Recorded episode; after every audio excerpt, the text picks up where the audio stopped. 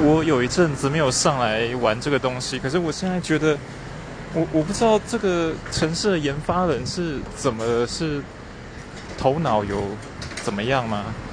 就改版之后，怎么会一个主题，然后要听其他人的故事，或者是其他人分享的东西，也太困难吧？根本就找不到啊！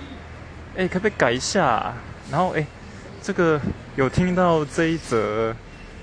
语音的人呐，推一下好不好？